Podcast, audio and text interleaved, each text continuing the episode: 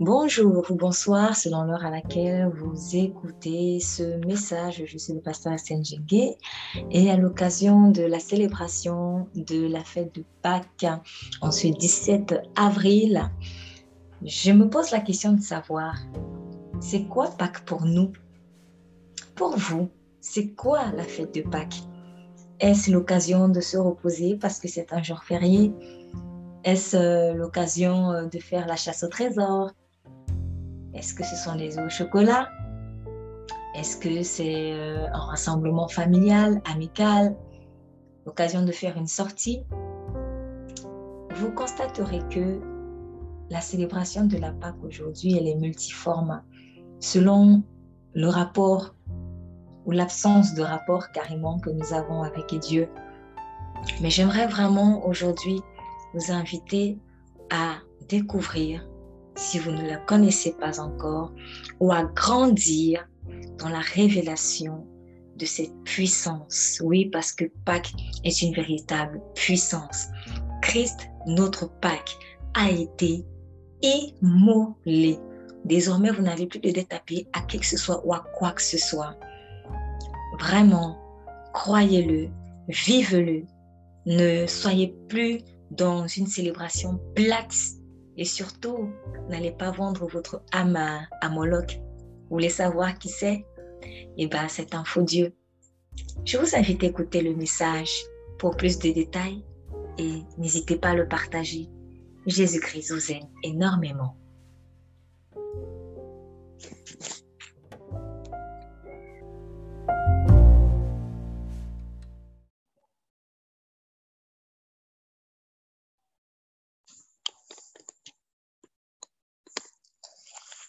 Nous sommes le 17 avril 2021 et euh, aujourd'hui, euh, en France en tout cas, c'est la célébration euh, de la fête de la Pâque. Je doute que tout le monde comprenne le sens de cette célébration parce que on focalise de plus en plus sur les œufs au chocolat, euh, des, retrouvailles. tout cela, c'est pas forcément mauvais en soi de se retrouver, euh, de communier avec euh, des personnes. Surtout si on ne s'est pas vu depuis un moment, de célébrer ensemble, de prendre un repas.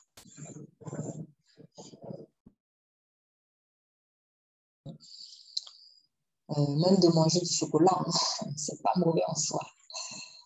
Alors, seulement ce qui est mauvais, c'est d'associer ces pratiques, ces habitudes à quelque chose que Dieu a fait ou à quelque chose que Dieu est et de dire que c'est ça, en fait, Dieu. Voilà ce que Dieu a fait. Donc, je, m'explique. On se souvient de Israël lorsqu'ils sont sortis du, de, de, de, l'esclavage et que Moïse est allé à la montagne. Moïse est allé à la montagne pendant 40 jours et 40 nuits. Quand il allait à la montagne, il n'expliquait pas forcément pourquoi ou déjà pourquoi? Et pendant combien de temps il est allé à la montagne?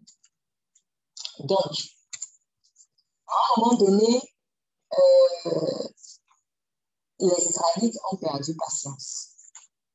Ils ont perdu patience et ils ont demandé à Aaron de leur faire un veau gras. Donc, et ils ont donc fait un veau en or, un veau gras en or.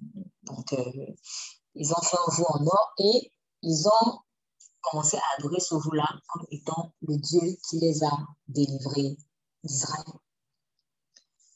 Lorsque Moïse descend de la montagne et il se rend compte que les Israélites se sont prostitués. Donc, ça, c'est Dieu qui lui dit. Nous pourrons voir cela dans le livre euh, de. On va, faire, on va y aller rapidement. Exode chapitre 32. Exode chapitre 32. À partir du verset, euh, pour commencer à lire à partir du verset 1. Donc, le peuple voyant que Moïse tardait à descendre de la montagne, sa semblable Aaron lui dit, viens, fais-nous des dieux qui marchent devant nous, car pour ce Moïse, cet homme qui nous a fait monter du pays d'Égypte, nous ne savons ce qui lui est arrivé. Donc, ils ont commencé à perdre patience. Aaron leur répondit, enlevez les anneaux d'or qui sont aux oreilles de vos femmes, vos fils, etc., apportez-les-moi. Et tous enlevèrent les anneaux d'or qui étaient à leurs oreilles et ils les apportèrent à Aaron, qui les prit de leurs mains, les travailla au ciseau et en fit un veau de fonte. Alors ils dirent, voici tes dieux, ô Israël, qui t'ont fait sortir du pays d'Égypte. Aaron, voyant cela, bâtit un hôtel devant lui, puis Aaron cria et dit, demain, il y aura une fête en l'honneur de l'Éternel. C'est un peu marrant parce que au début de mon propos, j'ai parlé de, de fête, de réjouissance, de retrouvailles. Sauf que nous sommes autour, ces réjouissances-là sont autour de je ne sais quoi. Le peu qu'on sache, parce qu'on en parle tout le temps, c'est qu'il y a des œufs au chocolat, il y a la chasse, aux, la chasse aux œufs, des choses comme ça. Donc, au moment de la Pâque, des gens se retrouvent et ils célèbrent. Mais ils célèbrent quoi concrètement? Quand je me retrouve pour la Pâque, qu'est-ce que je célèbre? Bon, si je célèbre, parce que je peux ne pas célébrer aussi, mais si je célèbre, qu'est-ce que je célèbre? Donc, Israël s'est mis à célébrer. Et c'était Aaron qui, malheureusement, il s'est égaré, qui a même euh, parlé de cette fête. Et ils se levèrent donc de bon matin le lendemain, ils ont offert des holocaustes et présentèrent des sacrifices de prospérité. Et le peuple s'assit pour manger et boire. Puis ils se levèrent pour se divertir. C'était une célébration en l'honneur de leur Dieu. Un Dieu qu'ils se sont façonnés. Un veau. Ou des veaux, peut-être, parce que on nous parle de, au départ, on nous parle d'un veau puisqu'il dit euh, Fais-nous des dieux. Fais-nous des dieux. Ils ont parlé de dieux au pluriel. Donc, on peut penser qu'il y a plusieurs personnes. Et quand on lit la suite, Aaron, ils enlevèrent les anneaux d'or qui étaient à leurs oreilles, les apportèrent Aaron qui les prit, les travaillait au ciseau, et on fit un veau. Donc, on parle d'un dieu, mais on nous dit qu'il y a eu un veau. Ça, en fait, c'est pas anodin. Qu'est-ce que ça veut dire? Ça veut dire que lorsque vous prenez, pour parler très pratique et très simple, lorsque je vais prendre de l'or, du bois, du fer, de l'air, tout ce que vous voulez, et que j'en fabrique quelque chose que je m'apprête à adorer, peut-être je vais penser que quand les gens vont voir cela, ils vont voir juste un seul objet, ils vont dire, ah, c'est ça son Dieu. Mais en fait, derrière ce petit objet, il y a des entités spirituelles. Donc, il ne faut pas croire que ce petit objet euh, plus ou moins effrayant, quand je dis plus ou moins effrayant, ça peut être effrayant comme ça peut ne pas être effrayant. Ça peut être quelque chose de très bon en fait. Parce que j'imagine, je ne l'ai pas vu, je n'étais pas là à ce moment-là, mais j'imagine qu'ils ont quand même fait une œuvre d'art. Faire un veau en or, Bon, euh, c'est pas tout le monde qui a ce talent-là et j'imagine que ça, ça a dû être une œuvre d'art, en fait, une œuvre euh, d'art spectaculaire. Ça a dû être probablement beau, à leurs yeux, en tout cas. Et même si ce n'était pas beau, la matière était belle. La matière était, avait, avait de la valeur, de l'or. Qu'est-ce que les gens ne font pas aujourd'hui rien que pour aller piller l'or dans un pays? De l'or. Donc, même si la figure de mon veau était horrible, mais la matière était dedans, c'est juste pour dire, derrière cet objet que je veux voir, soit beau, soit de grande valeur matériellement parlant, il n'y a pas qu'une seule personne, il n'y a pas qu'une seule chose, il n'y a pas qu'une seule entité, il n'y a pas qu'un seul esprit. Il y a probablement des dieux. Je, je préciserai des faux dieux. Donc moi, je pense que je suis en train d'adorer ceci, mais en fait, je suis en train d'adorer l'esprit A, l'esprit B, l'esprit C, l'esprit de toute une famille d'esprits. Plusieurs entités.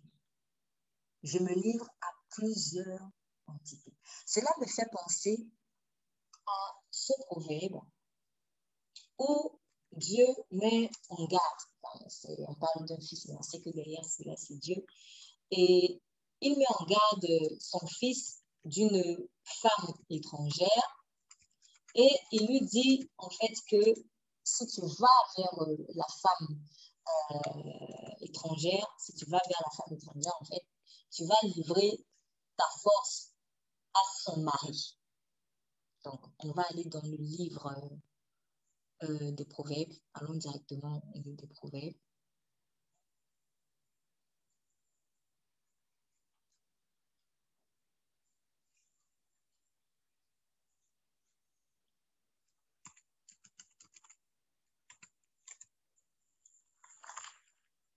Sommes dans le livre des Proverbes, chapitre 5. Proverbes, chapitre 5. On peut lire à partir du verset 3 car les lèvres de l'étranger d'ici le miel, son palais est plus doux que l'huile, mais à la fin, elle est amère comme l'absinthe, aiguë comme un glaive à deux tranchants. Ses pieds descendent vers la mort, ses pas atteignent le séjour des morts, afin de ne pas considérer le chemin de la vie. Elle est errante dans ses voies, elle ne sait où elle va. Et maintenant, mes fils, écoutez-moi, ne vous écartez pas des paroles de ma bouche, éloigne-toi du chemin qui conduit chez elle, ne t'approche pas de la porte de sa maison, de peur que tu ne livres ta vigueur à d'autres et tes années à un homme cruel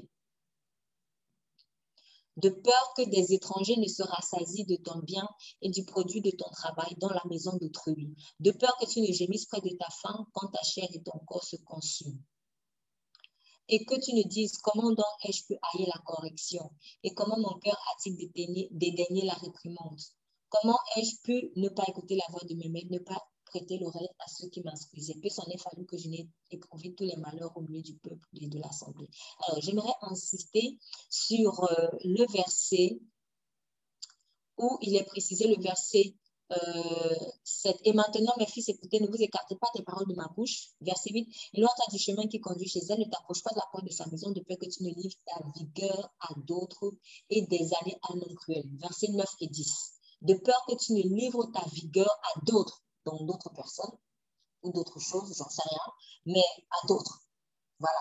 On ne dit même pas d'autres quoi, parce qu'on ne sait même pas si ce sont des gens, on ne sait pas si ce sont des esprits, on ne sait pas, mais en tout cas, on sait que ce sont aussi d'autres choses. On dirait ça comme ça.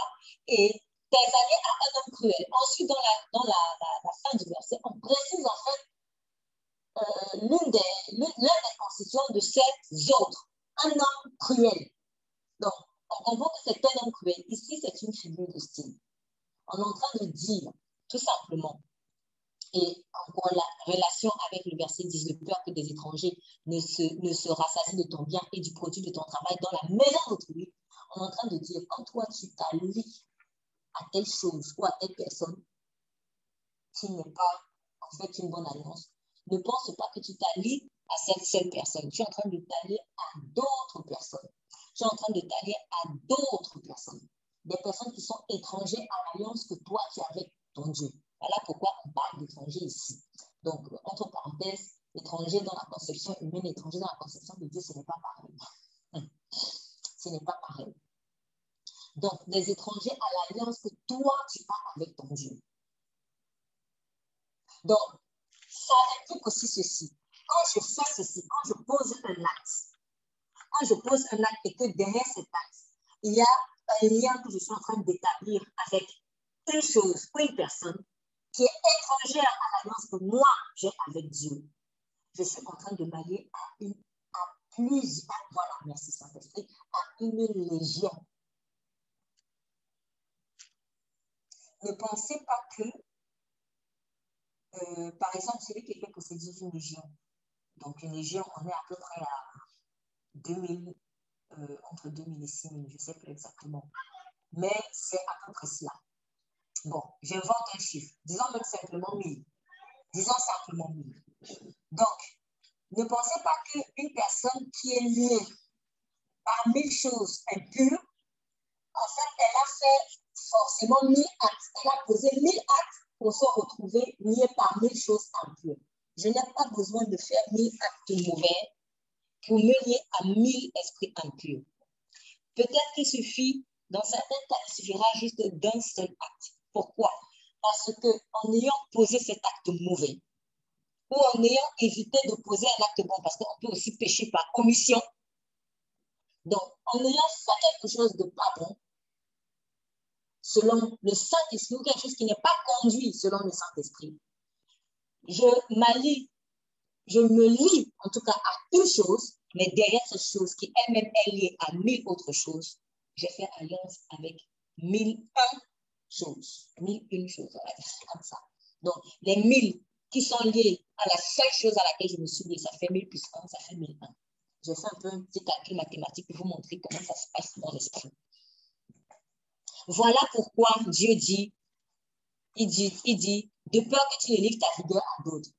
Parce que déjà, euh, surtout quand je, si, si, on parle euh, euh, d'adultère, on parle d'adultère, quand je, je commets, quand une personne commet l'adultère, en fait, elle pense qu'elle est allée seulement avec cette cette seule, personne, mais il y a plusieurs autres choses avec lesquelles tu t'es lié. C'est-à-dire ces choses-là qui lient la personne avec laquelle tu as commis l'adultère. Et ça ne peut pas être simplement. Ça ce n'est pas seulement le cas de l'adultère. Ça peut être même le cas d'une simple amitié. Toute chose que je fais qui n'est pas conduite par le Saint-Esprit, en fait, elle peut ouvrir la porte à des dieux.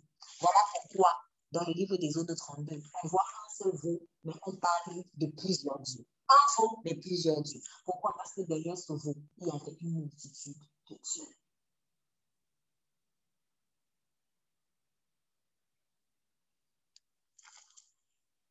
Donc, Israël s'était livré à une multitude de dieux. Et il y a un passage justement qui, précise dans le livre des psaumes chapitre 106. Euh, Somme, chapitre 106. On peut lire à partir du verset 19. Sur le mont Horeb, ils ont fabriqué un veau. c'est le psalmiste David qui rappelle cela. Somme 106, verset 19. Sur le mont Horeb, ils ont fabriqué un veau. Ils ont adoré un morceau de métal. Ils ont remplacé Dieu, lui qui était leur gloire, par la statue d'un bœuf, d'un bœuf qui mange de l'herbe. Ils ont oublié Dieu qui les avait sauvés. Il avait fait de grandes choses en Égypte, des actions étonnantes dans le pays de Cham, des actes terribles dans la mer des. Donc, à l'occasion de cette fête de Pâques, qu'est-ce que j'adore?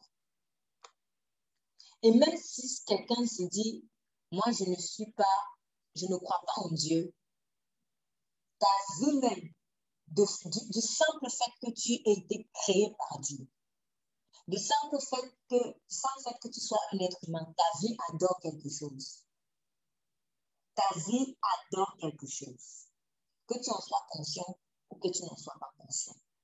Et comme dans le monde spirituel, il n'y a pas de non aligné il n'y a pas de non aligné où tu es à gauche ou tu es à droite, où tu es froid ou tu es bouillant, où tu es avec Dieu ou tu es dans le camp des ténèbres.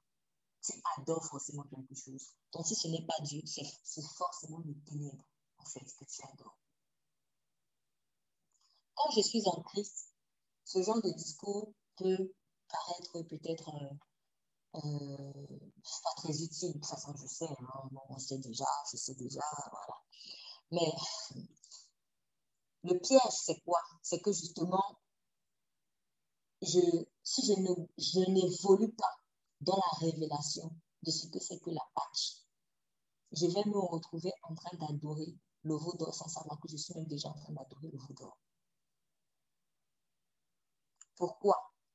Parce que si le monde a rejeté Dieu, le prince de ce monde, dans son esprit de jalousie et de, concurrence effrénée à l'égard du Très-Haut, il transforme tout ce qu'il peut transformer, y compris les célébrations pascales, en adoration, mais pour sa gloire à lui.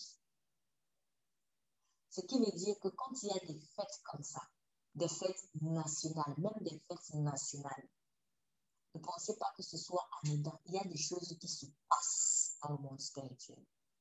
Et des choses qui peuvent m'affecter selon ma relation avec Dieu. Selon que ma relation avec Dieu est vraie ou fausse. Il y a des choses qui se passent dans l'esprit. Il y a des consécrations qui se passent. Et ce que Satan fait, c'est qu'il va prévoir des choses pour distraire les gens, afin que les gens ne se rendent jamais compte qu'à ce moment-ci précis, vous êtes en train d'être consacré à quelque chose. Que vos vies sont en train d'être consacrées à quelque chose. À Noël, on va se concentrer sur le sapin, sur le truc, sur ceci, sur cela, sur cela. Alors que pendant ce temps, les agents des ténèbres sont en train de consacrer peut-être même ta vie. Le point, c'est que si tu es dans cette ville, tu ne peux pas rester indifférent à cela. Si Dieu t'a placé dans cette vie, ce n'est pas pour rien. C'est pour se donner une raison de ne pas consommer la vie, parce que à cause d'un juste, Dieu peut épargner une vie. À cause d'un juste, Dieu peut épargner une famille. À cause d'un seul juste, Dieu peut épargner une communauté. Donc, Dieu ne t'a pas placé dans cet endroit pour rien. Dieu ne t'a pas placé dans cet immeuble pour rien. Dieu ne t'a pas placé dans ce travail pour rien. Dieu ne t'a pas placé dans, ce, dans cette école pour rien. Dieu ne t'a pas placé dans ce centre pour rien. Ce sont les fils de lumière qui empêchent au nuage des ténèbres d'emboutir les gens. Si quelqu'un ne s'était pas levé dans l'immeuble où j'habitais, je ne serais peut-être pas là devant vous. Dieu avait placé un de ses enfants dans l'immeuble où on habitait. Et elle a consacré le à Christ. Et sa prière m'a touché.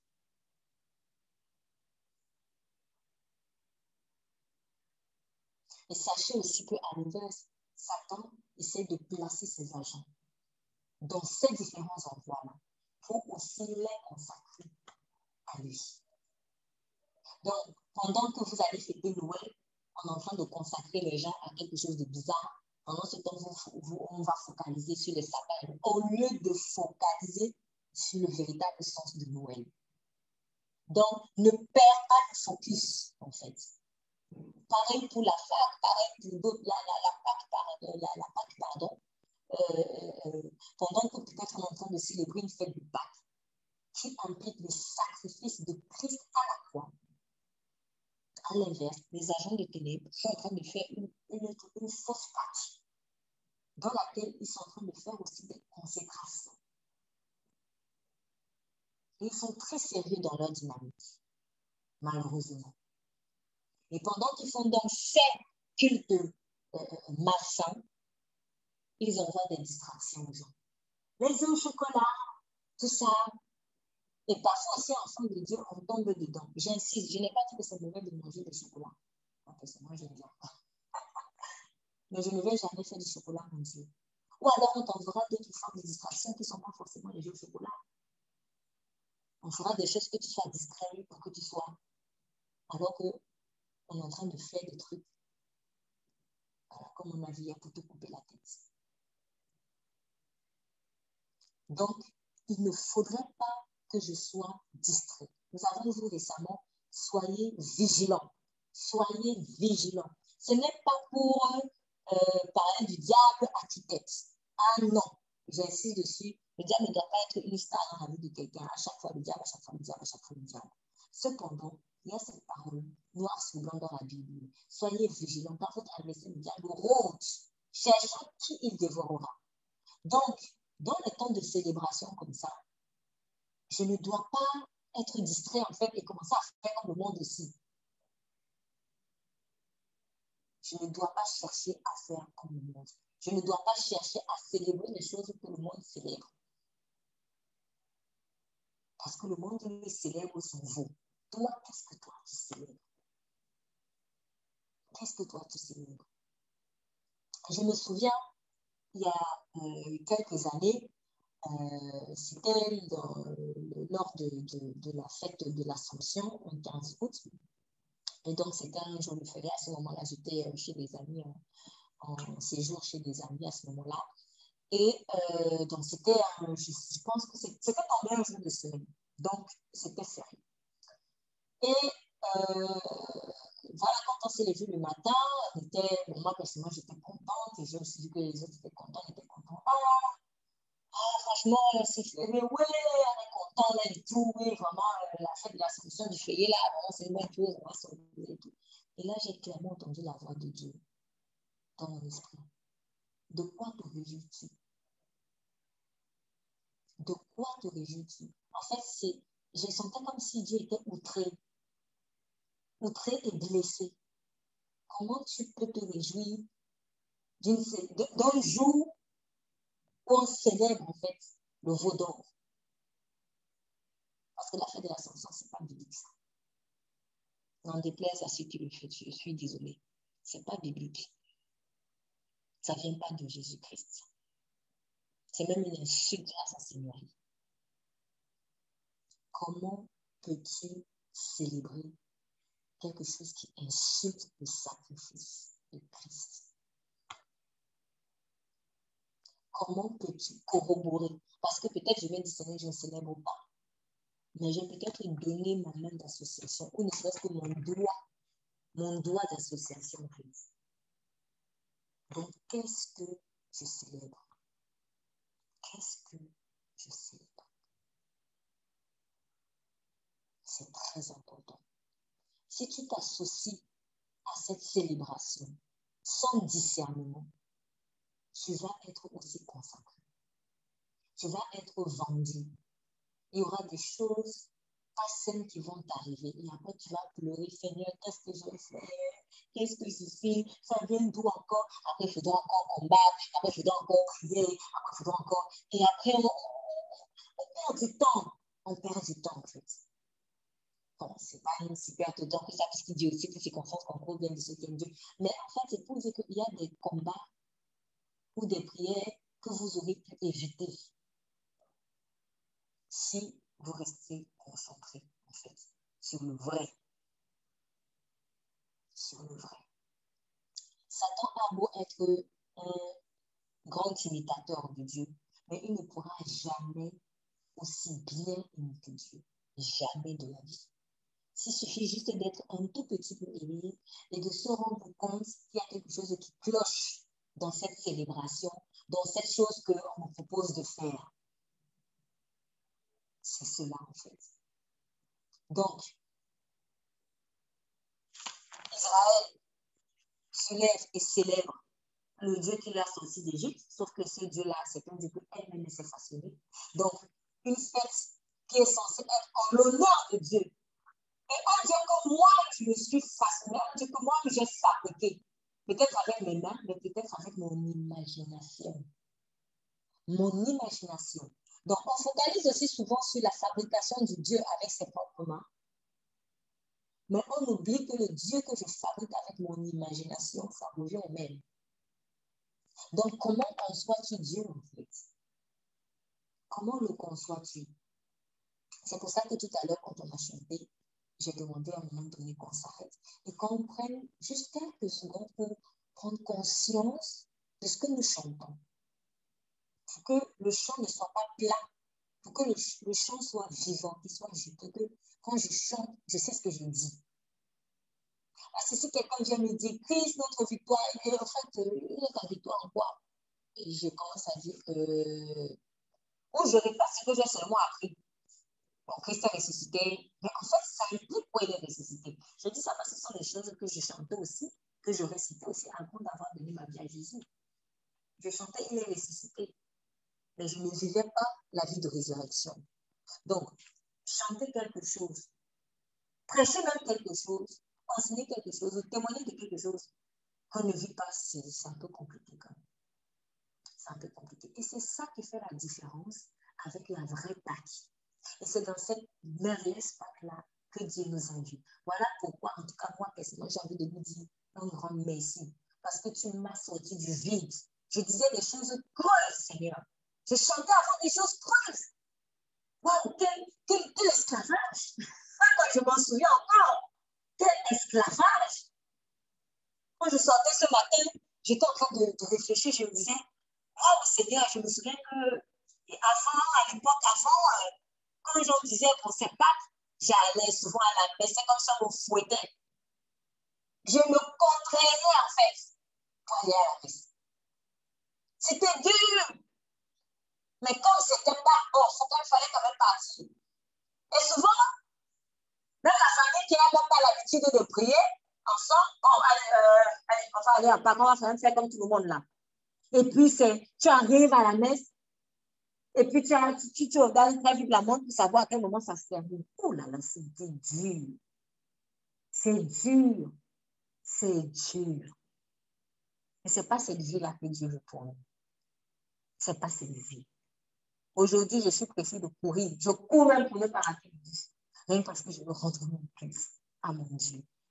Alors, le danger, c'est que, quand maintenant je, je suis née de nouveau, cette sensation-là de contrainte, de lourdeur, à un moment donné, je peux commencer à la ressentir de nouveau.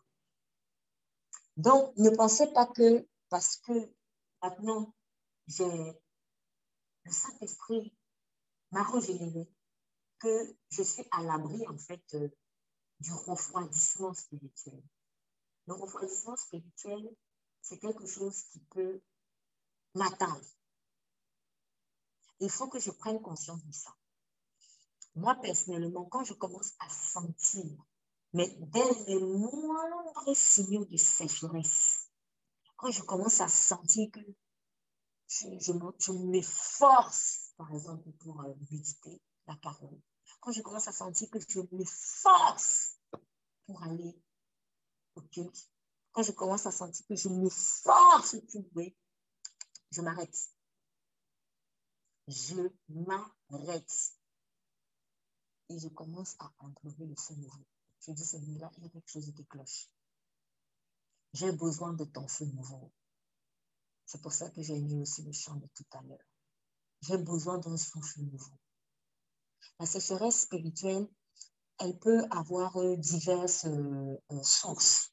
Elles peuvent avoir diverses sources. elle, peut, elle peut avoir pour source, par exemple, une grosse déception. Une grosse déception vis-à-vis de Dieu. Vis-à-vis de Dieu. Une grosse déception vis-à-vis de Dieu. Donc, peut-être que ce que je vis ne correspond pas à ce à quoi je m'attendais. Ou alors, euh, je, donne, je donne euh, des exemples, hein, mais vous avez un milliard d'exemples, vraiment.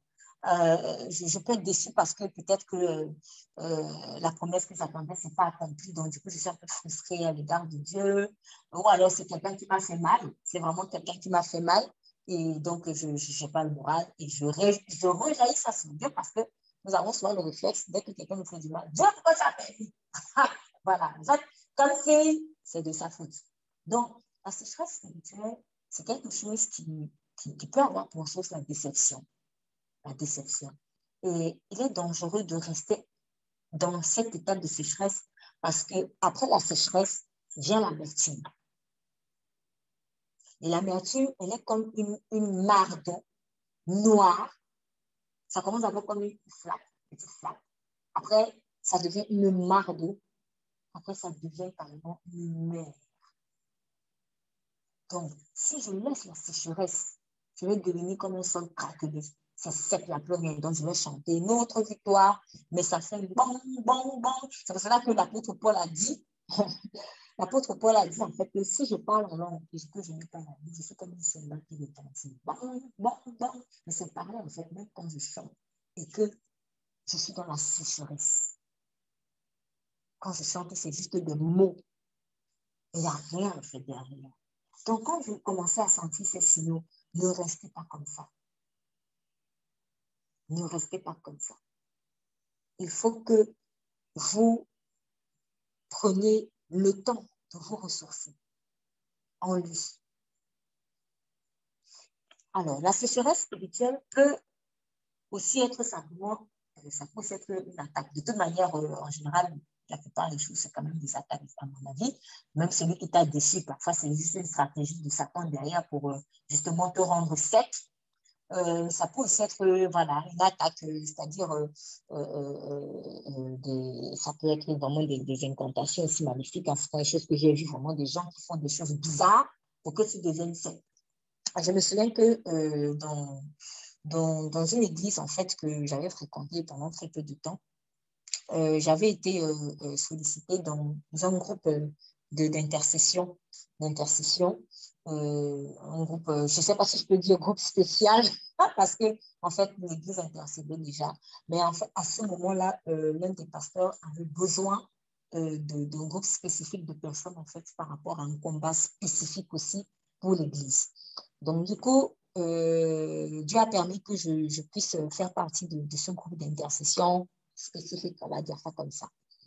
Et donc, nous avons fait une veillée de prière à l'Église. Et quand on a commencé donc à prier, Dieu nous a révélé plein de choses qui se sont passées dans l'Église. Et il a ouvert nos yeux. Et quand il a ouvert nos yeux, il n'a pas qu'ouvert nos yeux dans l'esprit. C'est-à-dire, quand nos yeux se sont ouverts dans l'esprit, de la même manière, on a commencé à voir physiquement des manifestations. Par exemple, je me souviens que euh, dans la salle de réunion pastorale, de l'équipe pastorale, en fait, on avait découvert qu'il y avait du sel qui était versé tout au long, au point de lignes. Je me demande comment personne n'a jamais fait pour ça. Je me demande jusqu'à présent. Mais je pense que j'ai la réponse parce que ce n'est pas la première fois que je vois aussi ce genre de, choses. En fait, quand, quand l'ennemi euh, envoie l'aveuglement spirituel, quand il fait des choses qui ne sont pas bien, par exemple, il va poser un objet magnifique dans ta chambre en fait, il fait après des incantations pour que tu ne vois jamais. C'est-à-dire l'objet devant toi. Hein. Tu vas dormir parfois dessus, mais tu ne vas jamais le voir. Alors qu'il est là physiquement. C'est pour cela qu'il est écrit, en fait, dans la parole que le Dieu de ce siècle a aveuglé leur intelligence. Souvent, quand on lit la Bible, on pense que euh, Jésus a parlé de, de, Il a utilisé que des, que des symboles imagés. Mais je vous dis, je vous assure, je vous assure, je vous assure, la plupart des choses qu'on pense que c'est imagé, ce n'est pas imagé. Le Seigneur a parlé des choses physiques. Par exemple, ce matin, avec l'enfant qui a témoigné du rêve, euh, euh, où il a vu, le Seigneur Jésus l'a pris et l'a mené au paradis. Il a dit qu'il a vu là-bas au paradis le lait et le miel, et qu'il a mangé, et que très savoureux. La Bible en parle. Quand la Bible dit quand Dieu dit à son peuple, je vous amènerai dans un pays où coule le lait et le miel. Donc, du coup, parfois, si nous on lit ça, et on se dit, non, c'est symbolique, le lait signifie, c'est le lait. Oui, parfois, il y a ça. Mais en fait, Dieu est beaucoup plus simple qu'on ne l'imagine. Il est beaucoup plus simple et pratique. Il est simple et pratique. Quand on dit qu'il t'amène dans un pays où le lait et le miel, c'est la vérité. Tu vas vraiment voir le lait, tu vas vraiment voir le miel.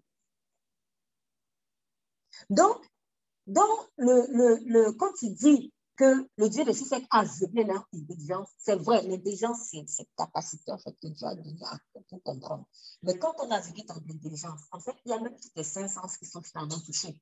Parce qu'on comprend les choses aussi par nos cinq sens. On comprend les choses par rapport à ce qu'on a vu, par rapport à ce qu'on a entendu, par rapport à ce qu'on a senti, par rapport à ce qu'on a touché aussi. On comprend, c'est ça l'intelligence. L'intelligence, elle est multiforme. Donc, quand on dit que le Dieu de ce ciel, qui est Satan, a aveuglé leur intelligence, ce qui signifie qu'il y a des cinq sens qui ont été attaqués en fait. Et parmi ces cinq sens qui t'ont attaqué, il y a l'œil. Est-ce que tu pries pour ton œil spirituel? Est-ce que tu pries pour ta vie spirituelle? Je vous encourage vraiment à prier pour votre vie spirituelle. L'une des choses que le diable attaque beaucoup, c'est la vie spirituelle. Pour t'empêcher de voir, en fait, ce qu'il faut voir. Ne soyons pas aveugles. Dès que tu vois un truc comme ça, il faut que tu ton intelligence est très vite analysée. C'est ça aussi avoir l'esprit vif. Il faut beaucoup prier pour sa vie spirituelle. Seigneur, je veux voir. Je veux voir. Mais aussi, pour faire l'économie, je ne sais pas, pour faire l'économie du temps. je peut-être trop, trop si vous voulez faire l'économie du temps, demande, apprenez davantage à contempler Jésus. Parce que plus tu contemples Jésus, plus tes yeux spirituels en fait s'ouvrent. Et là, du coup, tu n'as plus besoin de prier tout le temps. Fais-moi voir, fais-moi voir, fais-moi voir. Parce que souvent, nous, on prie, Seigneur, fais-moi voir les attaques. Mais on focalise du coup sur les attaques. Dieu ne t'a pas créé pour voir les attaques. Non. Dieu t'a créé pour le voir, lui. Plus tes yeux contemplent Jésus-Christ, plus c'est comme si tu auras du collier. Donc, ils vont être nettoyés. Donc, à force d'être nettoyés, tu vas voir clairement même ces attaques-là. Mais tes yeux ont le but de voir Jésus-Christ, de le contempler. C'est ça. Et c'est possible aussi qu'il est écrit que lorsque nous le contemplons, nous sommes transformés à son image de gloire en gloire. Comment tu vas te transformer? En le contemplant. Or, vous êtes d'accord avec moi quand même que contempler quelque chose, ça ne se fait pas vite fait. Hein? Quand on contemple quelque chose, on prend du temps. Quand on contemple quelque chose, on prend du temps. Donc, si je ne prends pas le temps de contempler Jésus, alors ma vue spirituelle, elle ne s'éclaircira jamais. Elle ne s'éclaircira jamais. Donc, si je veux voir tout ce qui se passe autour de moi, la première personne que je dois d'abord voir, c'est Jésus-Christ lui-même.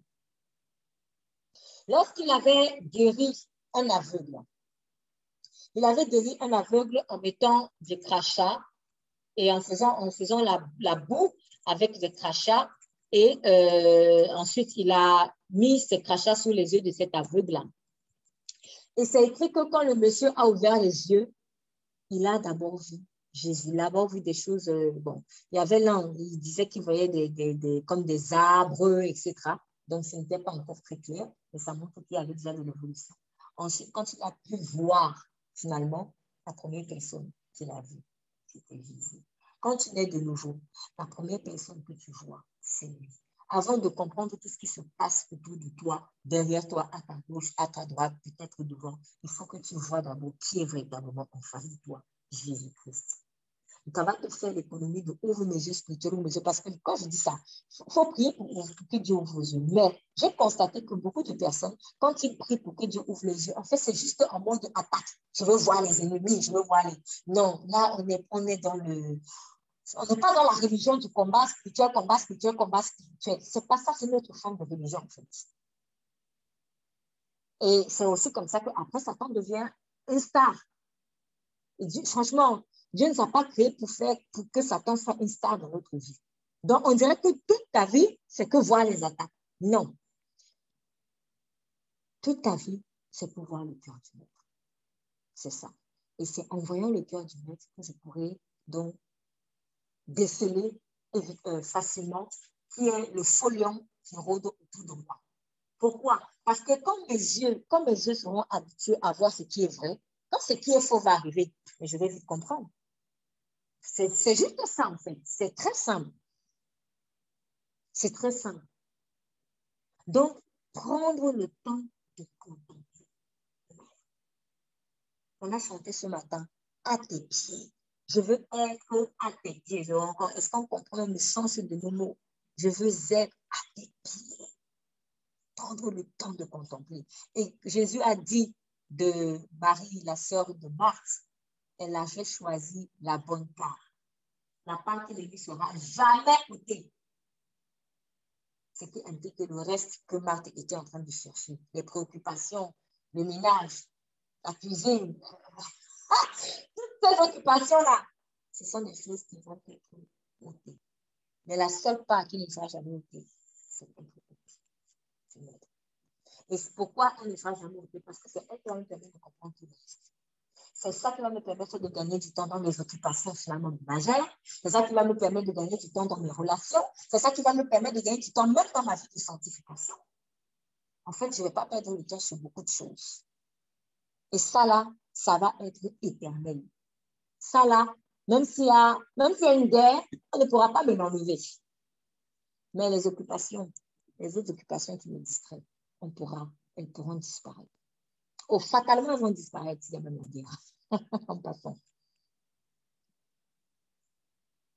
Donc, vraiment, je reviens à Pâques.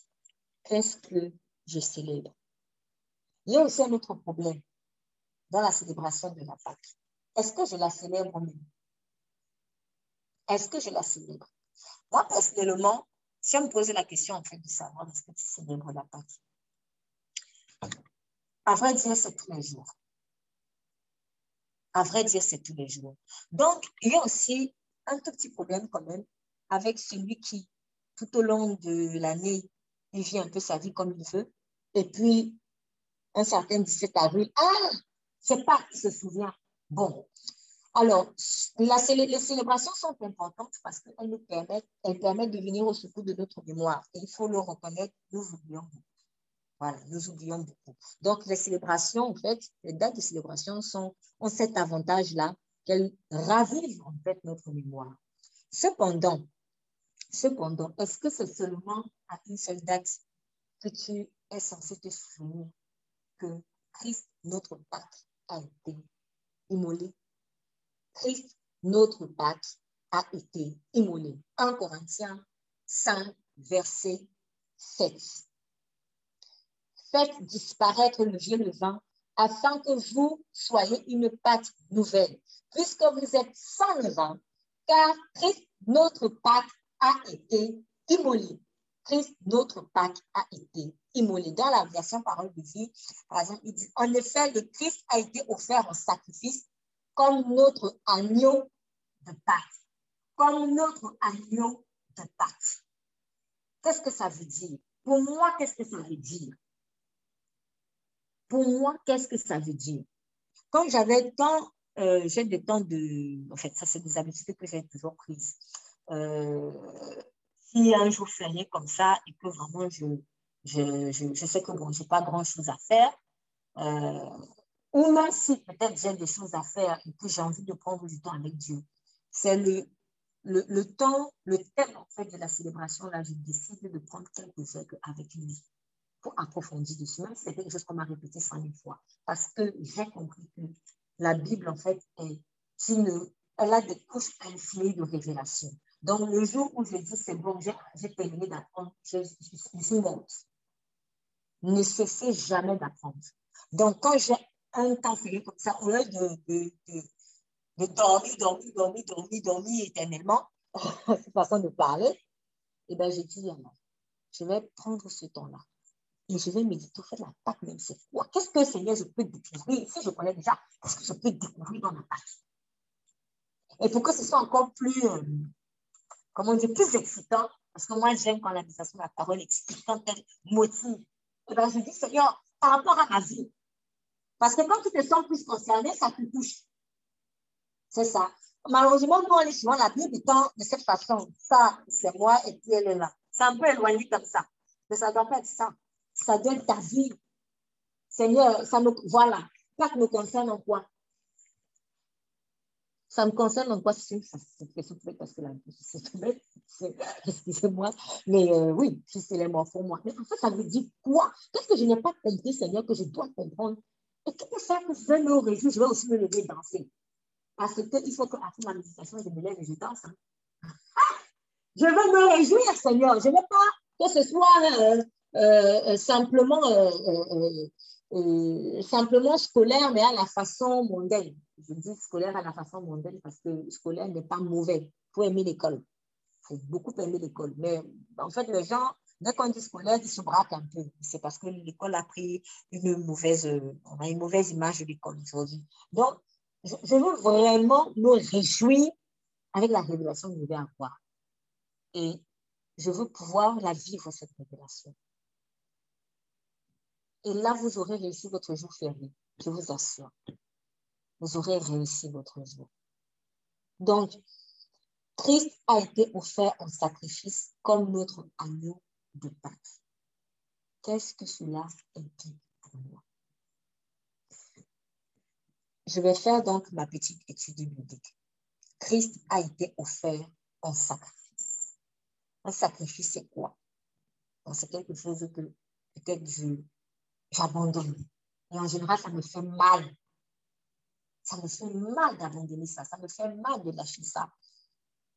Et lui-même, il s'est abandonné.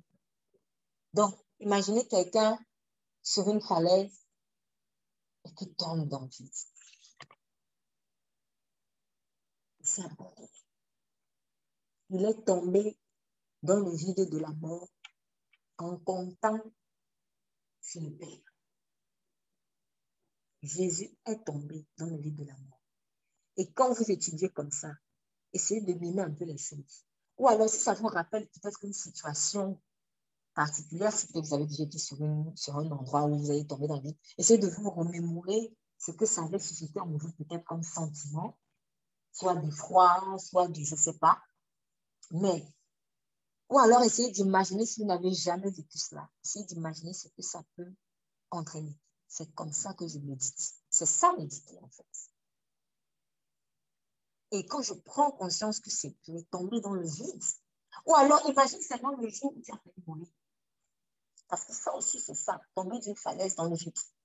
Le jour où tu as failli mourir, souviens-toi de comment tu as eu peur. Souviens-toi de, de comment ta vie s'est défilée comme ça, comme un écran devant toi. Et que là, tu as réalisé peut-être que tout ce que tu as, tout ce que tu fais, en fait, ça ne peut pas t'aider. Tu réalises que tu es perdu. Souviens-toi de cela. C'est dans ça là que je vais tomber.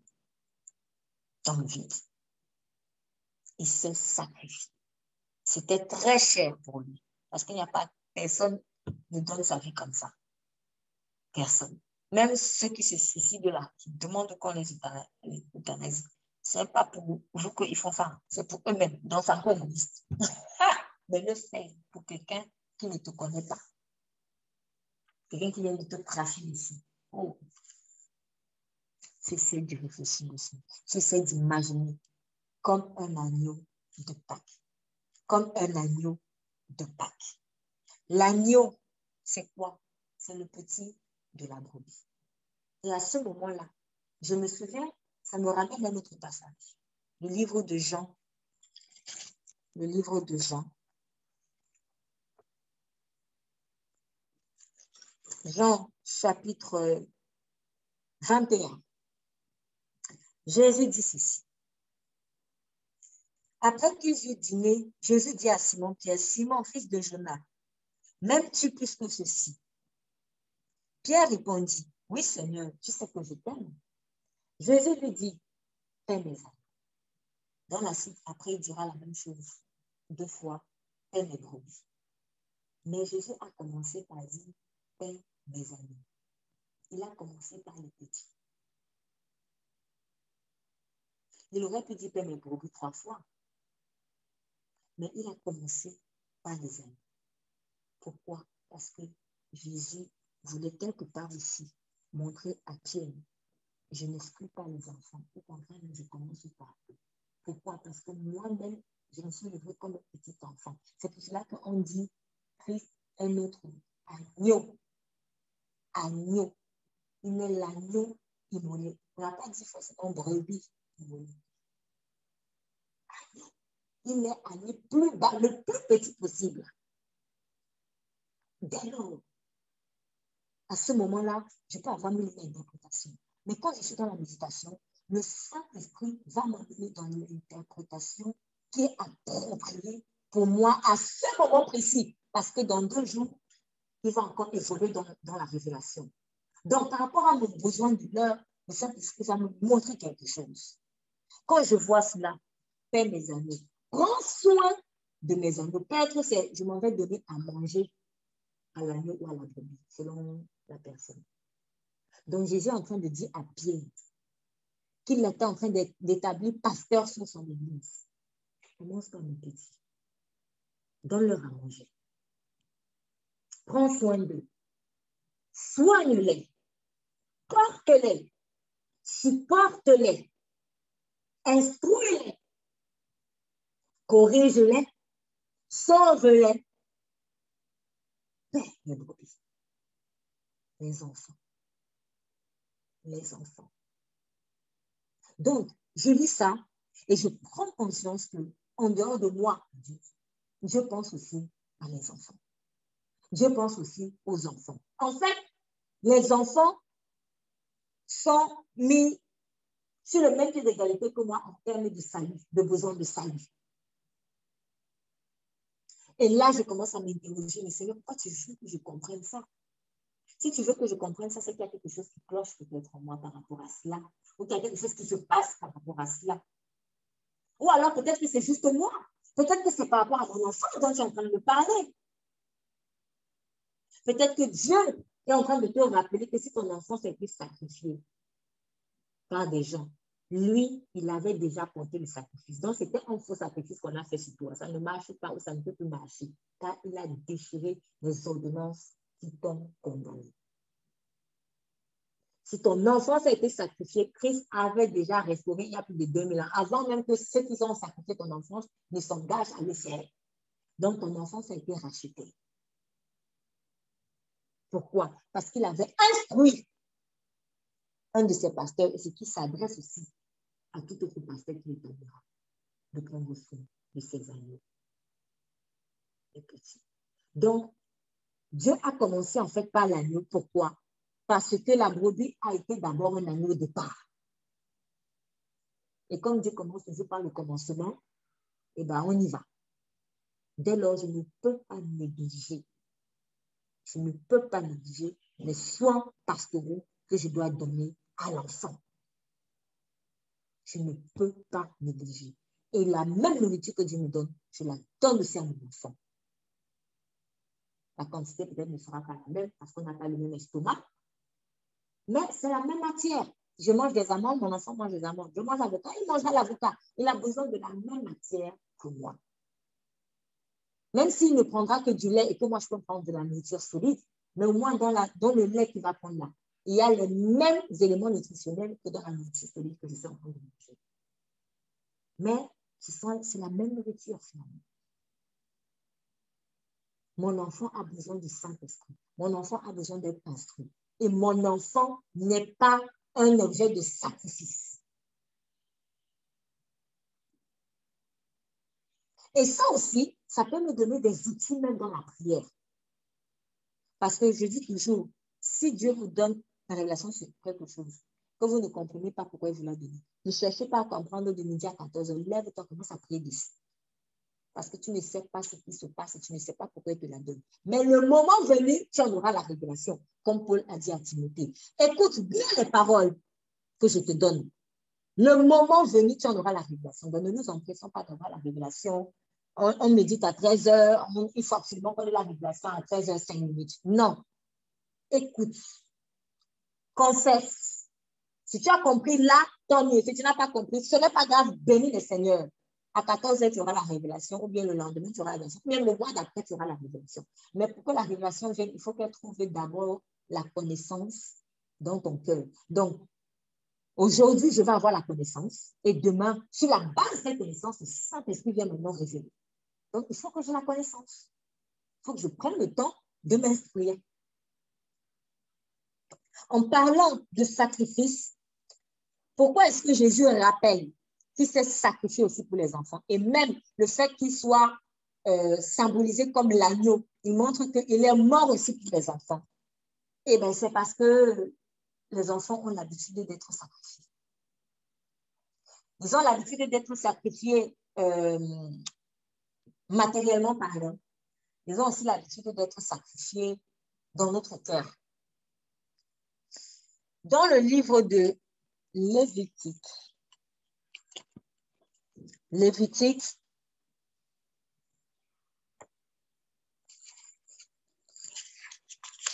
Lévitique chapitre 20,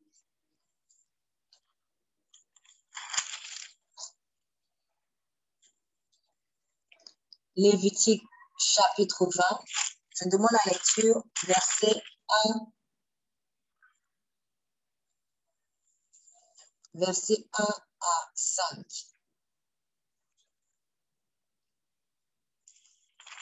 Lévitique chapitre 20, verset 1 à 5. Oui, merci pour la lecture. Éternel dit à Moïse, tu diras aux Israélites Israélite qui séjourne en Israélite l'un de ses enfants à Moloch, il sera puni de mort. Le peuple du pays le maintenant. Quant à moi, je me tournerai contre cet et je, je l'exclurai du milieu de son peuple parce qu'il a livré un de ses enfants à Moloch, rendu mon sanctuaire impur et, devenu, et déshonoré Si Si le peuple du pays ferme les yeux sur le fait que cet homme livre un de ses enfants à Moloch, s'il ne le fait pas mourir, je me tournerai moi contre cet homme et contre sa famille, et je l'exclurai du milieu de son peuple avec tous ceux qui, à sa suite, se prostituent à Moloch. Très bien. Amen. Dans le verset 26 du même chapitre, il dit, euh, bon, verset 22 déjà, vous enseignerez toutes mes lois et toutes mes ordonnances et vous les pratiquerez, afin que le pays où je vous mène pour y habiter ne vous vomisse pas. Vous ne marcherez point selon les lois de la nation que je vais chasser de devant vous, car ils ont fait toutes ces choses et je les ai en abomination. Verset 26, vous serez saints pour moi, car je suis saint, moi l'Éternel, et je vous ai séparé des peuples afin que vous soyez à moi. Vous serez saints pour moi, car je suis saint, moi l'Éternel, et je vous ai séparé des peuples afin que vous soyez à moi. Amen. Donc, entre autres choses que euh, les nations que Dieu a chassées euh, de la terre euh, qu'il avait promis à ses enfants, entre autres choses qu'il faisait, c'était ceci. Ils avaient l'habitude de sacrifier des enfants à un dieu qu'on appelle Moloch. Donc, euh, il y a aussi le dieu Kimosh, par exemple, qu'on trouve chez les, Moabites. Bah, de toute façon, c'est toujours la même bande, hein, c'est toujours la même famille satanique, qui demande des sacrifices humains, des sacrifices humains d'enfants. Donc, et il faisait ces sacrifices-là pour avoir des richesses, pour avoir la paix, pour avoir du pouvoir, pour être soi-disant béni. Donc, Dieu dit ceci, tu diras aux enfants d'Israël, quiconque des enfants d'Israël ou des étrangers séjournant en Israël donnera de ses enfants à Moloch sera puni de mort. Le peuple du pays le lapidera. Et si en un mot, si même le peuple ne te corrige pas, si le peuple ne te lapide pas, eh bien moi-même, moi-même, je vais tourner ma face contre cet homme et contre sa famille. Je me tourne contre cet homme et je me tourne contre sa famille et je le retrancherai du milieu de son peuple avec tout ce qui se prostitue à son exemple en se prostituant à moi. Jusqu'à aujourd'hui, il y a plein de sacrifices d'enfants qui se font. Souvent, nous en voyons les répercussions. Nous en voyons les répercussions parce que quand peut-être on est dans une société, euh, si vous vivez dans un endroit où euh, euh, vous n'avez pas l'habitude de voir des enfants, je ne sais pas moi, par exemple, qu'on amène en forêt, qu'on va aller gorger, des, des, choses comme ça. Si vous ne vivez pas dans ce genre de société, sachez qu'il y en a partout. Il y en a partout. Et que sacrifier un enfant, ce n'est pas simplement aller prendre le couteau et l'égorger, en fait, seulement. Mais c'est de le livrer à une entité spirituelle démoniaque. livrer son enfant à une entité spirituelle démoniaque, en lui faisant faire, en lui faisant faire des choses euh, qui ne sont pas saines. Tu amènes ton enfant quelque part, par exemple, dans ce quelque part, là, on va lui faire faire des choses bizarres. Tu l'as déjà vendu, en fait. Tu as vendu l'enfant. C'est pour cela que quand vous êtes en Christ, vos pieds et vos mains ne peuvent pas aller n'importe où. Votre bouche ne peut pas dire n'importe quoi.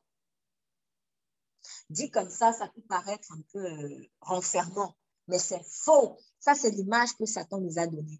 Quand moi, j'étais encore dans le monde, on blaguait souvent avec cette expression euh, ah, ah, en tout cas, oh, là-bas en enfer, sur moi-même, il y a la fête, ça doit être, ça doit être triste.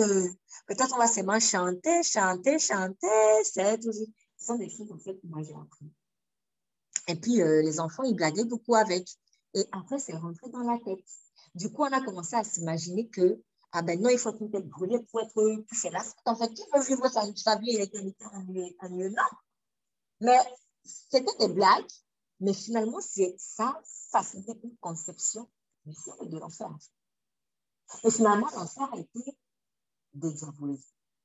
De telle sorte que j'en connais même à l'époque autour de moi des proches qui disaient, euh, quand on lui reprend on le reprend par rapport à quelque chose, il dit, euh, en tout cas, franchement, euh, si ce n'est que pour ça, je préfère me aller en enfer.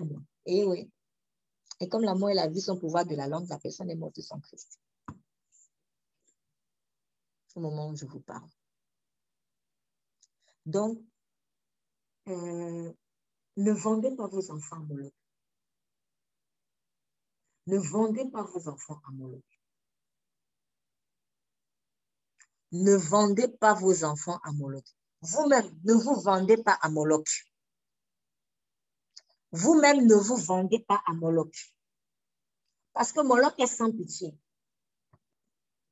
Et quand Moloch prend ton enfant, comme toi, tu penses que la mort, c'est seulement, ah, ne peut avoir de souffle. En fait, le jour où tu as vendu ton enfant à Moloch, l'enfant devient au service, il se met au service de Moloch. Donc, quand il commence à grandir avec des attitudes bizarres, tu vas te dire, mais ça sort de qui t'a, appris? Ça? Et c'est comme ça qu'on maltraite souvent les enfants pour rien. On le maltraite, on le dit, qui t'a appris ça? C'est moi? En fait, oui, c'est toi quelque part parce que tu l'as vendu. Tu l'as vendu. L'enfant, il est comme une éponge. Son cœur est comme une éponge. Dès que l'eau coule, ça prend. Et l'éponge devient. C'est comme ça. Tout ce qui va être versé sur cette éponge, ça va prendre. Tu mettras l'éponge au soleil, l'eau va sécher. Donc, le cœur de l'enfant, il est très malléable. C'est aussi pour ça que Dieu nous demande de les instruire. Parce qu'à ce moment-là, leur cœur est malléable. Donc, si toi, tu vas vendre ton enfant à Moloch, quand Moloch va lui enseigner ces choses, il va aussi s'imbiber de Moloch. Et après, il ramasse ça, il, il, à la maison avec. Il va à l'école avec, il grandit avec et il devient bizarre. Après, quand il veut venir à Christ, il faut, qu'on fasse encore des délivrances.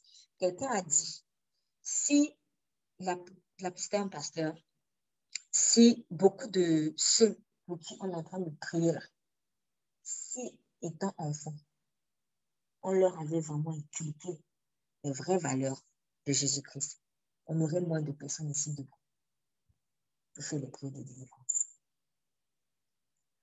Les choses que tu peux traîner aujourd'hui sont des choses qui ont été, de, de pardon, sont des choses qui ont été semées dans l'enfance. Donc, il ne faut pas croire que ton enfant va être épargné. Satan s'acharne à semer dans l'enfance, dans le cœur de ton enfant, des choses dont il va se servir à l'état adulte. Pour ce, pour ce cas-là, le diable a, entre guillemets, hein, je dis entre guillemets parce que ce n'est pas vrai, il a une fausse patience. C'est-à-dire qu'il sera prêt à attendre. Donc, si l'enfant a, je ne sais pas moi, deux ans, quand il sème, il dit c'est bon, on va attendre qu'il aura peut-être 20 ans. Là, je vais faire des choses. Mais c'est bon, ça va pousser. Et il va attendre. Donc, c'est une, une patience je ne sais même pas comment, une attente mais machiavélique. Il y a des gens comme ça, ils veulent tellement te faire du mal. Il est prêt. moi, je suis souvent choquée de voir les gens. Je suis choquée de voir les gens comme ça. il y a des gens comme ça, déterminés à te faire du mal. Il attend. Rien que pour te faire du mal. Eh bien, donc c'est comme ça que le diable fait. Toi, tu crois que là, il n'y a rien alors qu'il a déjà semé sa chose. Il attend seulement que l'enfant ait un certain âge pour pouvoir faire. Donc, fais attention à ce qui est semé dans le cœur de ton enfant. Fais attention à ne pas le livrer consciemment ou inconsciemment à Moloch. Et paie ton enfant. Les pères et mères sont censés être les premiers pasteurs de leurs enfants. Paie ton enfant. Paie l'agneau de Dieu. Instruis l'agneau de Dieu et déclare sur sa vie que Christ, notre Pâque, a déjà été immolé. Christ, notre Pâque, a déjà été offert en sacrifice. Tout sacrifice, donc, qu'on veut faire sur la tête de mon enfant, est nul et sans effet. À cause de ce que quelqu'un s'est déjà sacrifié à sa place. Donc, moi, je ne peux pas payer, je ne peux pas payer le pain deux fois. Sinon, je vais dans le blanchir, le boulanger. Je donne un euro, il me donne le pain, je sors. Après, il me rappelle, madame, venez payer encore. Pourquoi? J'ai déjà payé. Eh bien, c'est la même chose. Quand tu rappelles au monde spirituel, je ne peux pas payer une dette deux fois. Oui, j'avais des dettes. J'avais des dettes avec la multitude de péchés que j'avais. Mon enfant aussi a des dettes. Ce n'est pas parce qu'il a trois ans qu'il n'a pas de dettes. Il a des dettes. Il a déjà commis des péchés. Même le jour où il m'a manqué de respect ou le jour où je, me souviens que j'avais dit au Saint-Esprit, quand il m'avait montré euh, la multitude des péchés que j'avais quand il s'était, quand Jésus s'était révélé à moi, et que je lui ai dit, Seigneur, tout ça pour moi? Et cette esprit m'a dit oui. Et en fait, j'ai eu, eu cette pensée.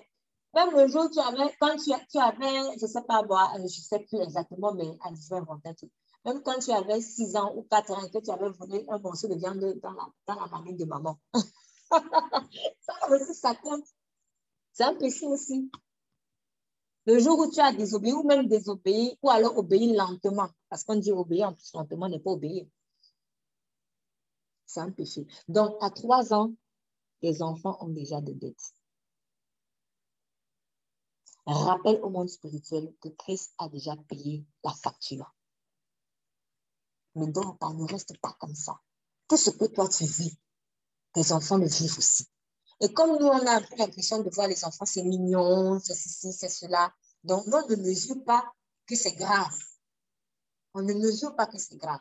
Je me souviens, il y a des églises que j'ai fait quand on fait le, culte, au moment où il faut euh, faire aussi le culte avec les enfants à côté, le culte avec les enfants ne consistait qu'à aller donner les biscuits. Les biscuits, les bonbons, le jus. Et on attend que les grands finissent. Mais en fait, les enfants, du coup, ils n'apprennent rien. Et c'était ça, en fait, euh, avec les enfants. Tu penses que tu vas faire un mais tu arrives là-bas, on ne partage que les jus, les bonbons, les biscuits. Non, les enfants ont besoin d'être enseignés. S'ils ne peuvent pas, si, parce que peut-être qu'ils vont trop déranger, vous pensez qu'ils ne vont pas rester dans la grande salle, ou que le message va être trop costaud pour eux, mettez-les à part et donnez-leur un enseignement digeste pour eux. Mais ils ont besoin. Prenez des temps avec eux, ils ont besoin. Et ça peut même vous sauver un jour. Parce que le jour où tu tombes malade, c'est ton enfant qui peut prier pour toi.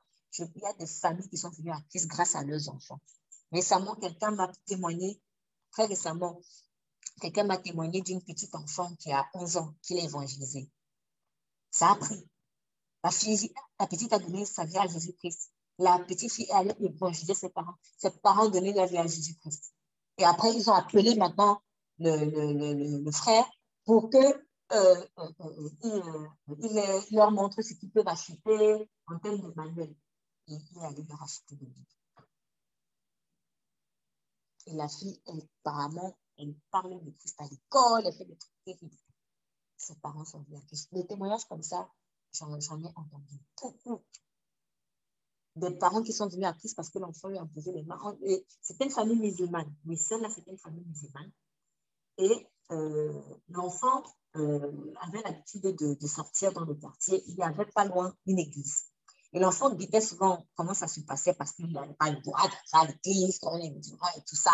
En tout cas, de ce qui se passait dans sa famille à eux.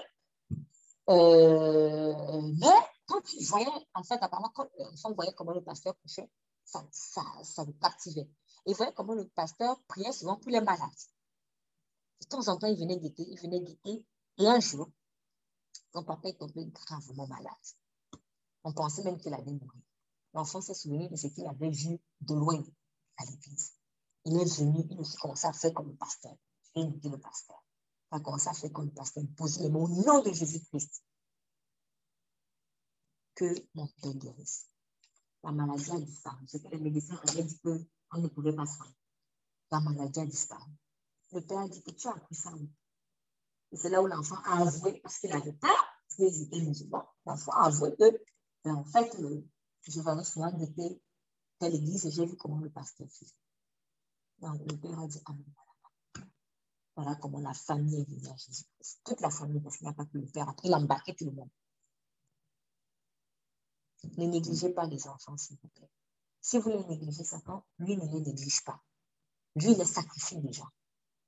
Donc, si je ne fais rien pour... Euh, je n'apporte pas les soins que je dois apporter à mes enfants. Comme Jésus a dit, paie mes brebis. Pardon, paie mes brebis, paie mes brebis, mais d'abord paie mes Eh bien, il y en a un qui est en train de se développer.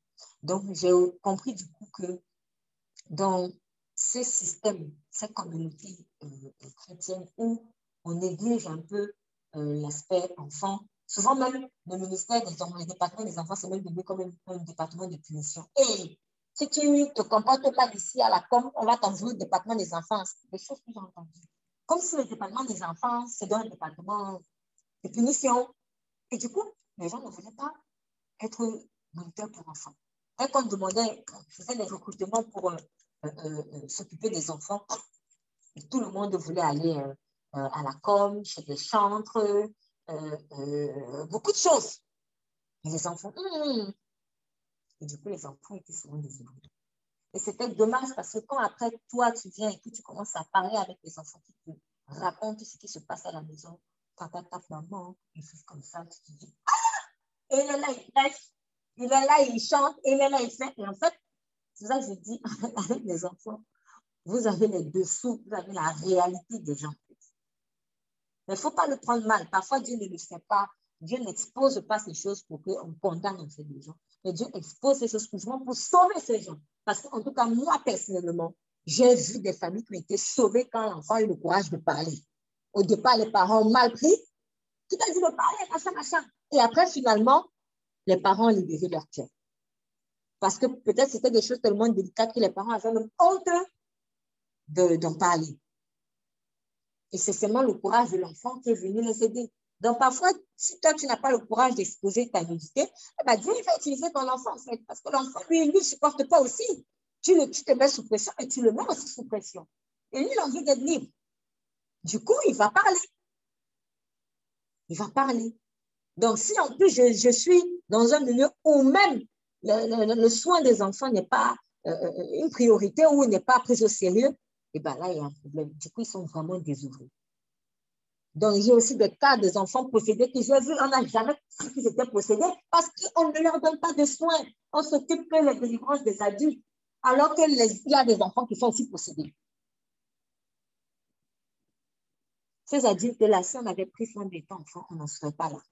Mais il faut qu'on gagne du temps Donc, ne négligeons pas. Ce que Dieu me dit, il faut que je vois dans quelle mesure cela s'appliquer aussi à mon enfant. Si je jeûne, qu'est-ce qui m'empêche d'impliquer mon enfant dedans? Je peux faire un jeûne adapté pour lui. Ne serait-ce que, euh, euh, euh, ne serait-ce que même un jeûne de légumes, ou ne serait-ce qu'un jeûne plus court pour lui. Mais je, ne peux pas, je ne peux pas exclure, je ne peux pas exclure mon enfant de, ce que Dieu est en train de me demander, surtout s'il y a un enjeu qui est quand même terrible derrière. Il y a un enjeu qui est terrible derrière. Donc, Christ, notre Pâque, a été immolé. Christ, notre agneau de Pâque, s'est offert en sacrifice. Implique que je ne peux plus abandonner mes enfants à Moloch, y compris par négligence. Y compris par négligence, parce que la négligence, c'est aussi une façon d'abandonner, en fait.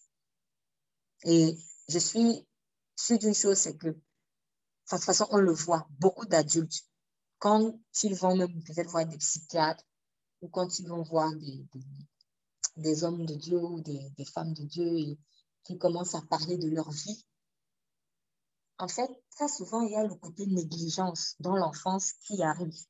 Si tu poses la question sur 10 adultes, est-ce que tu penses que tu as été victime de négligence de la part de ceux qui devaient peut-être t'élever ou de prendre soin de toi, je vous assure, il y en a beaucoup quand même. Il y en a beaucoup. Et quand je me sens négligée, je, suis, je me sens vendue. Mais ce n'est pas pour rien, parce qu'effectivement, quand tu es négligé, tu es vendu. Si j'abandonne ce téléphone portable-là, un voleur peut le prendre. Donc, je l'ai livré en fait au voleur. Ne négligeons pas l'enfant. Ne négligeons pas l'enfant. Je vais terminer avec ce passage.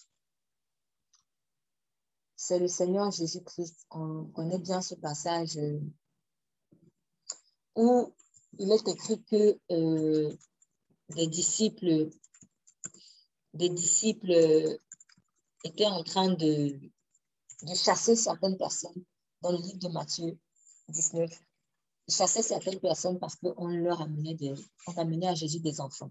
Dans Matthieu 19, verset 13, on, alors on lui amena des petits enfants afin qu'il leur imposât les mains et pria pour eux.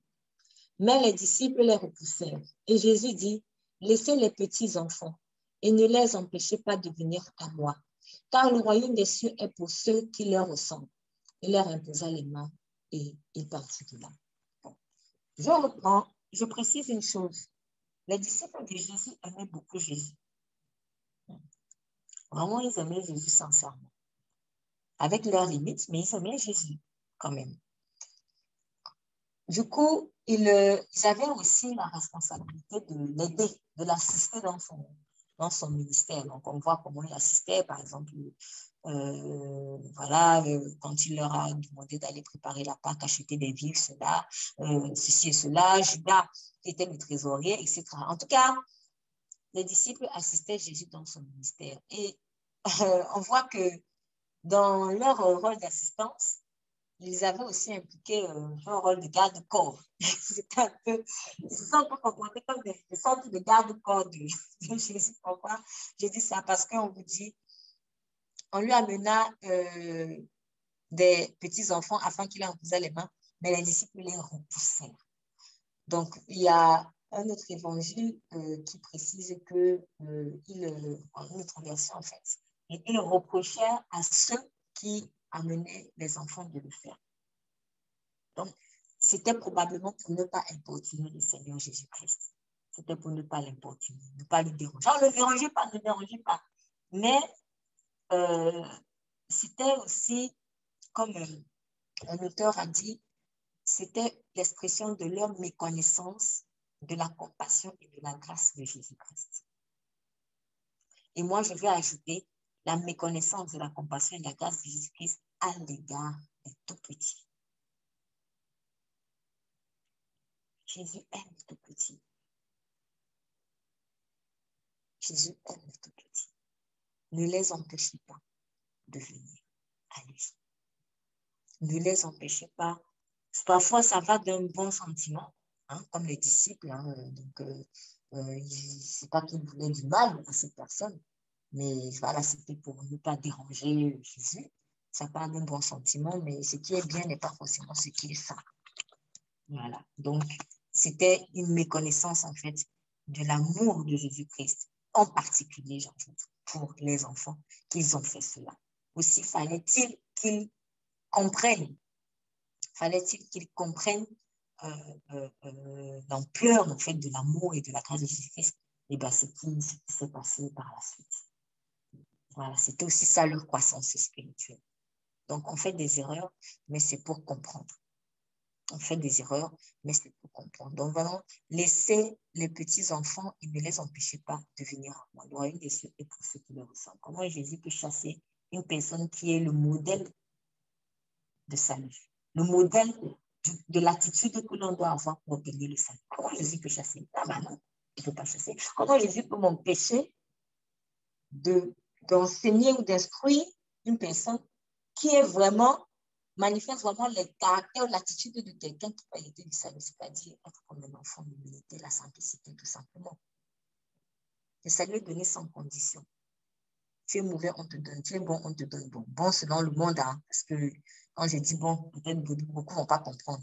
Mais vous voyez bien, je fais une parenthèse, voyez bien le passage où Jésus euh, donne la parabole, en fait, dit que le royaume des cieux ressemble à un roi voilà, qui a fait un banquet et qui a appelé à, euh, à, envoyer ses serviteurs pour aller appeler dans les coins des rues. Et après que certains aient refusé de venir, il a dit allez dans les carrefours et appelez les bons comme les mauvais.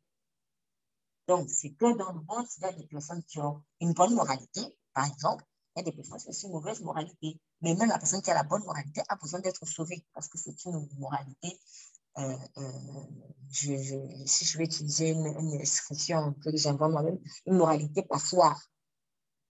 Donc, une moralité qui n'est pas fondée, en tout cas, sur des choses solides, sur la sainteté de Dieu. Comme un jour, Dieu m'a dit, quand je lui disais, mais non, Seigneur, je ne peux pas dire que cette personne euh, n'est pas sauvée. Je ne peux pas me dire ça, Seigneur, parce qu'elle est, est bonne, c'est une bonne personne, je la connais. Et puis il m'a répondu, si elle bonne, pourquoi ne donne pas sa vie à la bonne personne qui est Jésus-Christ? Donc, ça, c'est juste bon à savoir. Il y a quelque chose qui me trotte un peu dans l'esprit aussi. Je pense que c'est important à relever cela en parlant de résurrection. C'est ça la part. Christ est mort, il est ressuscité. Et pour que nous, nous ayons pu à, jouer les sacrifiés, Hein? Rappelez son monde des ténèbres. Quand vous prenez l'alliance, c'est ça. Et ça devient payer ma. Je ne peux pas payer une dette deux fois. Ça n'a pas de sens. Donc, euh, euh, dans le livre de Jean que nous venons de lire tout à l'heure, il y a quelque chose dont il nous a sauvés aussi. Des, choses qui étaient euh, un peu les, réminiscences de, de, de, les dégâts de, vraiment de l'humanité. On vous dit dans le chapitre 21, en parlant justement des disciples. Les disciples, j'ai dit tout à l'heure qu'ils avaient une méconnaissance à ce moment-là de la compassion et de la grâce de Jésus-Christ à l'égard des hommes et à l'égard des enfants en particulier.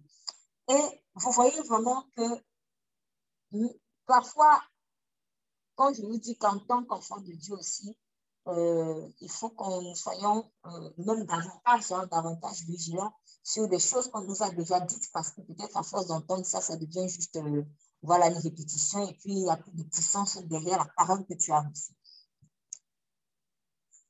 Jean et Pierre savaient que Jésus devait ressusciter, mais ils n'avaient pas encore la révélation de la résurrection, ou en tout cas cette, révélation pour leur propre vie personnelle. Parce que quand tu as une révélation de la parole, il faut que vraiment tu la vives personnellement. Et c'est comme ça que tu vas pouvoir dégager de la puissance dans cette parole que tu as reçue. Voilà que Christ est ressuscité et c'était le troisième jour. Et euh, non, c'est dans Jean 20 plutôt, excusez-moi. Dans le premier jour de la semaine, Marie de Magdala vint le matin au sépulcre comme il faisait encore obscur, et elle vit la pierre ôtée du sépulcre. Elle courut donc et vint vers Simon et vers l'autre disciple que Jésus aimait. Et elle leur dit, euh, on a enlevé le sépulcre du Seigneur et nous ne savons où on l'a mis. Pierre sortit avec l'autre disciple et ils allèrent au sépulcre. Et ils couraient tous deux ensemble, mais cet autre disciple courut plus vite que Pierre et arriva le premier au sépulcre. Alors, en fait, je me rappelle que euh, à l'époque, je venais de donner ma vie à Christ et il y avait euh, un de mes pasteurs à l'époque qui, un jour, en, nous entretenant sur ce passage-ci, il a dit quelque chose qui m'a fait beaucoup interpellé. Je n'avais pas forcément vu ça comme ça, mais ça a été trop évident en fait pour moi.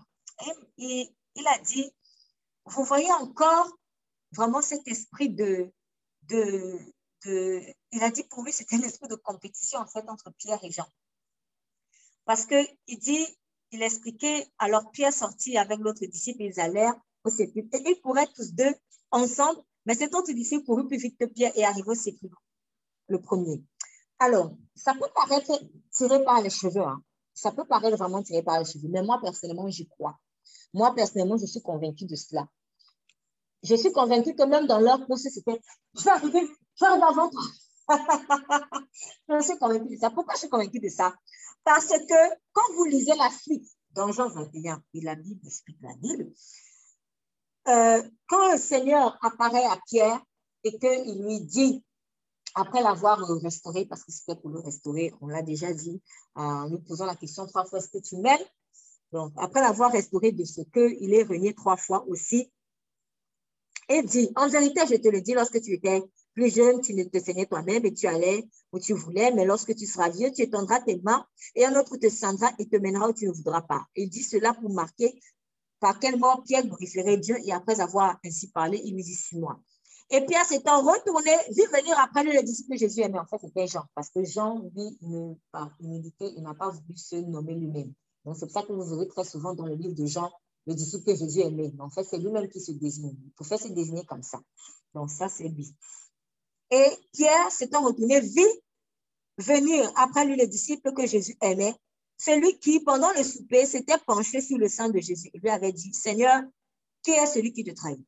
Pierre, donc, l'ayant vu, dit à Jésus, Seigneur, et celui-ci, que lui arrivera-t-il? Jésus lui dit, si je veux qu'il demeure jusqu'à ce que je vienne, que t'importe, toi, suis-moi. C'est comme ça que pour moi, pour moi, cette interprétation, en fait, cet homme de Dieu à l'époque, elle n'est pas tirée par les cheveux, de loin de là. Et j'ai donc, compris que cette nature déchue de la compétition, je vais arriver avant, vous voyez, elle a subsisté même après la résurrection. Ça veut dire quoi? Ça veut dire que quand, je suis encore mort, quand je suis mort, je, n'ai pas Je n'ai pas été régénéré par le Saint-Esprit. Cette chair-là, elle est en puissance. Donc, je vais toujours arriver le premier, je vais faire le truc. Voilà, il faut que je sois toujours debout, debout, debout, debout, euh, et tout le monde assis. Voilà. Pour que je sois toujours devant et tout le monde derrière. Bon, je pense que tout le monde s'est retrouvé dans cette situation. En tout cas, moi, personnellement, dans le monde, c'était vraiment une plaie. Et quand on vient à Christ, il nous nettoie. Christ, notre pacte immolé implique quoi Implique qu'il faut que tu meurs à cela. Il faut que ça implique que je dois mourir en fait à cet esprit de je veux toujours arriver le premier. Je dois mourir à ça. Christ t'a délivré de ça. Parce que ce truc-là, c'est comme une maladie. C'est comme une drogue. À un moment donné, parfois tu te retrouves en train de faire ça. Et tu te le mal. Tu te dis, mais pourquoi j'ai dépensé comme ça? Oh, mais j'en veux plus et tout. Comprends que tu as été délivré. Parfois même, c'est du mensonge. Parfois, c'est du mensonge. Parfois, c'est le diable qui te dit, regarde, tu es encore dans la compétition et tout. Mais déclare, Christ, ma Pâque a été immolée afin que je sois délivré de l'esprit de concurrence. Voilà en quoi, par exemple, le message de la Pâque, moi, me concerne. Parce que quand je dis notre victoire, eh ben, ça peut être ma victoire par rapport à cela. Seigneur, tu m'as donné la victoire sur l'esprit de compétition. Ah, je ne serai plus esclave de la compétition. C'est terminé. Courir, courir, courir, courir, courir. Et en plus, tu cours et après, tu ne crois pas. Ça sert à quoi? Parce que sous le coup, ils ont encore hésité. La preuve, c'est qu'on vous dit, quand le Seigneur Jésus leur est apparu maintenant dans la maison, il leur, il leur fait des reproches par rapport à leur incrédulité. Donc, finalement, la compétition, elle ne t'amène à rien. Elle ne t'amène à rien. Et c'est ça qui a, qui a perdu Satan. Tu, la compétition pour la compétition. Et en fait, elle te rend tellement, elle nous rend tellement stupide que même devant Dieu, même vis-à-vis de Dieu, on veut faire la compétition. C'est ce que Lucifer a fait. Et après, quand Christ se délivre de ça, il va encore te lancer les fesses de ça. Il faut refuser dans le nom de Jésus. Rappelez, Christ, ma part, a été immolé. Si j'ai jamais d'être vis-à-vis de Dieu par rapport à cela, oui, parce que dans le monde, j'ai fait ça. Oui, j'ai fait ça. Peut-être même que même en Christ, je suis encore tombé dedans. Mais Christ est mort pour tes péchés passés, actuels et à venir. C'est en cela que son sacrifice est parfait. Parce que tout autre sacrifice, autrement, tu aurais besoin de tuer encore un bœuf, hein, de tuer encore un coq et un nouveau coq pour le nouveau péché que tu as commis, et le coq de lundi pour le péché de lundi, et le coq de mardi pour le péché de mardi. Mais lui, il s'est sacrifié une bonne fois pour toutes. Il est écrit une bonne fois pour toutes. Donc, rappelle simplement au monde spirituel. Christ, ma Pâque, a été immolé.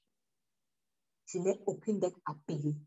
Même pas à l'esprit de compétition, parce que c'est un esprit que de dettes à. C'est terminé. Je n'ai plus à courir, à courir pour le, plus spirituel, parce que finalement, c'était ça. Avant que Christ ne les rencontre, Pierre, Jean, etc., ils étaient des pécheurs. C'est sûr qu'ils étaient en train de ils étaient déjà peut-être peut dans les compétitions de pêche. Hé, moi aujourd'hui j'ai 500 poissons. Toi tu es combien? Ah, moi j'ai seulement 150. Non, parce que des choses comme ça? Maintenant, la résurrection, ça a persisté tout ce qui a persisté à ta, ta résurrection, il faut le détecter et le ramener encore à la croix. Tu dis, toi, tu as subsisté. Non, non, non, non, non. Tu n'es pas censé subsister. Je te rappelle, Christ est mort et est ressuscité pour moi. Je n'ai plus à te payer. Donc, à la résurrection de Christ, l'esprit de compétition était encore resté, en tout cas chez toi. C'était et le Seigneur lui a simplement dit, mais que t'importe? Donc, Pierre, ici c'est un appel pour Pierre à se détacher de Jean et à s'attacher à Jésus. Que je me détache de Jean que je m'attache à Jésus. Et je rappellerai ce ténèbres que je suis détaché de Jean et je suis désormais attaché à Jésus. Car Christ, ma Pâque, a été immolé. Seigneur, je te remercie pour ta parole. Tu été immolé pour nos péchés. Et vraiment, ce sacrifice est tellement riche de sens. C'est tellement profond. J'ai plus de dette à payer à qui que ce soit. Je n'ai plus besoin de, de, de, sacrifier quoi que ce soit ou qui que ce soit, Seigneur, pour être libéré. Seigneur, je n'ai plus besoin de courir pour dépasser un tel. Ou alors, Seigneur, de me morfondre parce qu'un tel m'a dépassé. Car tu t'es sacrifié pour moi. La course que je fais désormais, c'est avec moi-même. Je ne la fais pas avec quelqu'un. Que m'importe si l'autre fait ceci, que m'importe si l'autre fait cela. Moi, je suis Jésus. Moi, je suis Jésus. Et dans la mesure où je ne peux pas faire la compétition avec Jésus, donc la compétition dans ma vie est annulée. Elle n'a plus de sens parce que je ne peux pas compétir avec Jésus. Je ne peux pas compétir avec Jésus. Dans la compétition n'a plus aucun sens. Merci parce que tu t'es sacrifié afin que je sois délivré de la compétition, délivré du complexe. Le sang de Christ parle plus fort que le sang d'Abel le juste. Le sang de Christ parle donc plus fort que tout autre sang humain. À plus forte raison encore, tout sang animal. Oh Seigneur, merci d'être ma Pâque. Et je prie vraiment pour toute personne qui écoute ce message, afin qu'elle puisse le vivre personnellement dans sa vie. Christ, notre Pâque, a été immolé. Seigneur, garde également nos enfants et je prie afin que les enfants ne soient plus négligés. Mais, Seigneur, que chaque père, que chaque mère, chaque tuteur, chaque personne qui encadre un enfant, Seigneur, puisse prendre conscience de ce que nous devons également perdre les agneaux de Jésus. Ils ont les mêmes droits que nous en termes de salut. Que toute la gloire te soit rendue. Au nom de Jésus, nous avons prié. Amen.